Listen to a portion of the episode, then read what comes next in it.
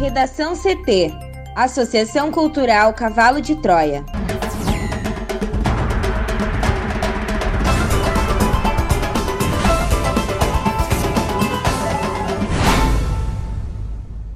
Agora, no Redação CT.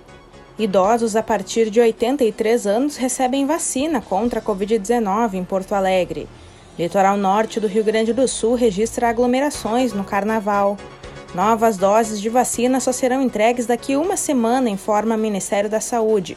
Governo do Rio Grande do Sul retira limite de alunos por sala durante aulas presenciais.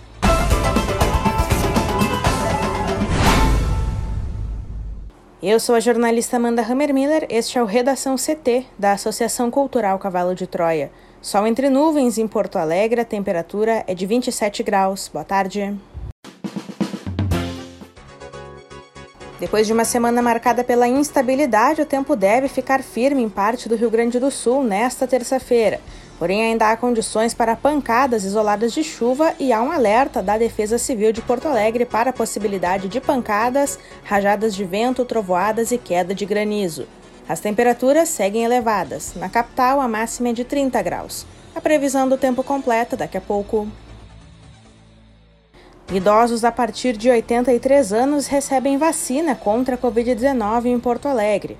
Mais detalhes com a repórter Juliana Preto. E temos uma ótima notícia nesta terça-feira, Amanda.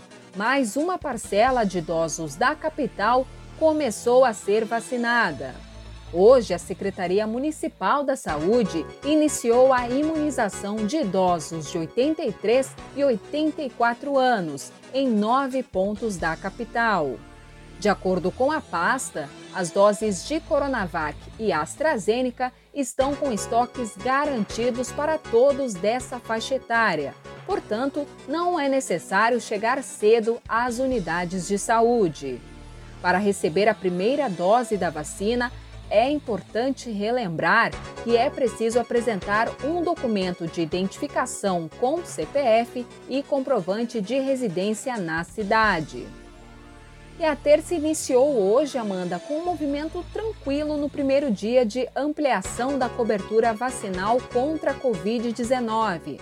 Nas primeiras horas da manhã, a movimentação na unidade de saúde Santa Marta, no centro, era tranquila e sem registro de filas. Segundo a secretaria, até ontem, segunda-feira, 88.622 pessoas já foram vacinadas. São 57.350 profissionais de saúde e 16.816 pessoas do grupo composto por idosos institucionalizados, idosos acamados e pessoas com deficiências institucionalizadas, atingindo a meta de 90% estipulada para este grupo. A imunização dos povos indígenas e quilombolas contabilizou 1.039 doses aplicadas. E a vacinação de idosos acima de 85 anos contabilizou ontem 13.387 doses aplicadas, também superior à meta planejada pelo órgão de saúde. E onde está tendo a vacinação hoje? Nas unidades de saúde Camaquã, São Carlos e API, Morro Santana, a Clínica da Família Álvaro de Fini, Moab Caldas, Assis Brasil, Santa Marta, Modelo e o Drive-Thru Big Sertório. Litoral norte do Rio Grande do Sul registra aglomerações no carnaval. Thaís Uchoa. O litoral norte do Rio Grande do Sul voltou a ter aglomerações em meio à pandemia de coronavírus. Mais de mil pessoas se reuniram na beira da praia de Atlântida, em Xangri-Lá, na madrugada desta terça-feira. Era tanta gente chegando ao mesmo tempo que teve até congestionamento na Avenida Beira Mar.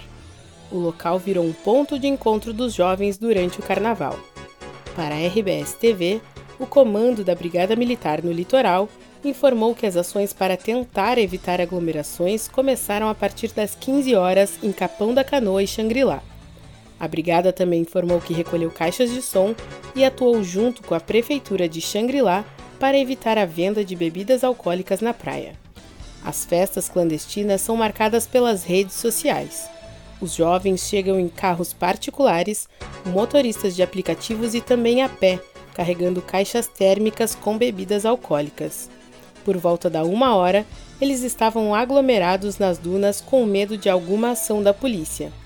Cerca de meia hora depois, vários policiais chegaram e mandaram que os jovens fossem para a faixa de areia.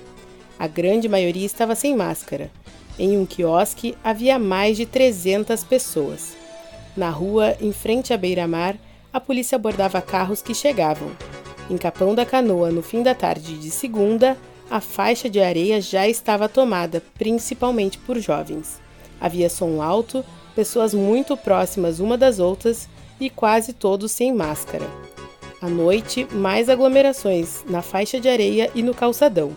A Prefeitura de Capão da Canoa informou que foi reforçada a fiscalização em especial a atuação conjunta com a Brigada Militar, mas é essencial que todos façam a sua parte.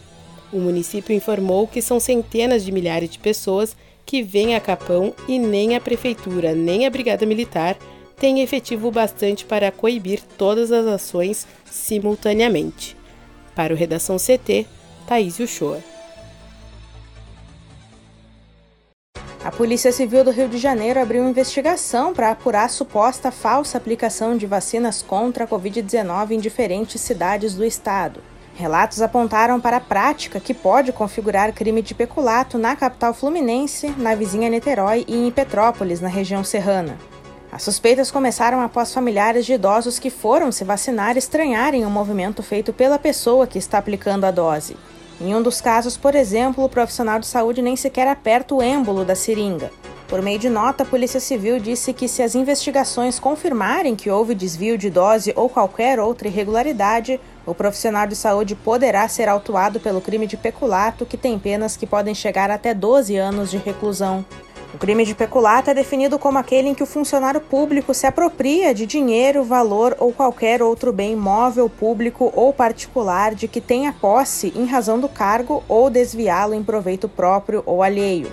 Nos últimos dias, as secretarias de saúde de Goiânia, Maceió e Manaus revisaram os procedimentos para evitar falhas na aplicação de doses da vacina depois que denúncias parecidas foram feitas.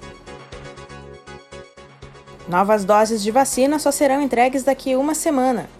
O Ministério da Saúde afirma que a próxima entrega de novas doses de vacina contra a Covid-19 será da Coronavac na próxima terça-feira, dia 23 de fevereiro.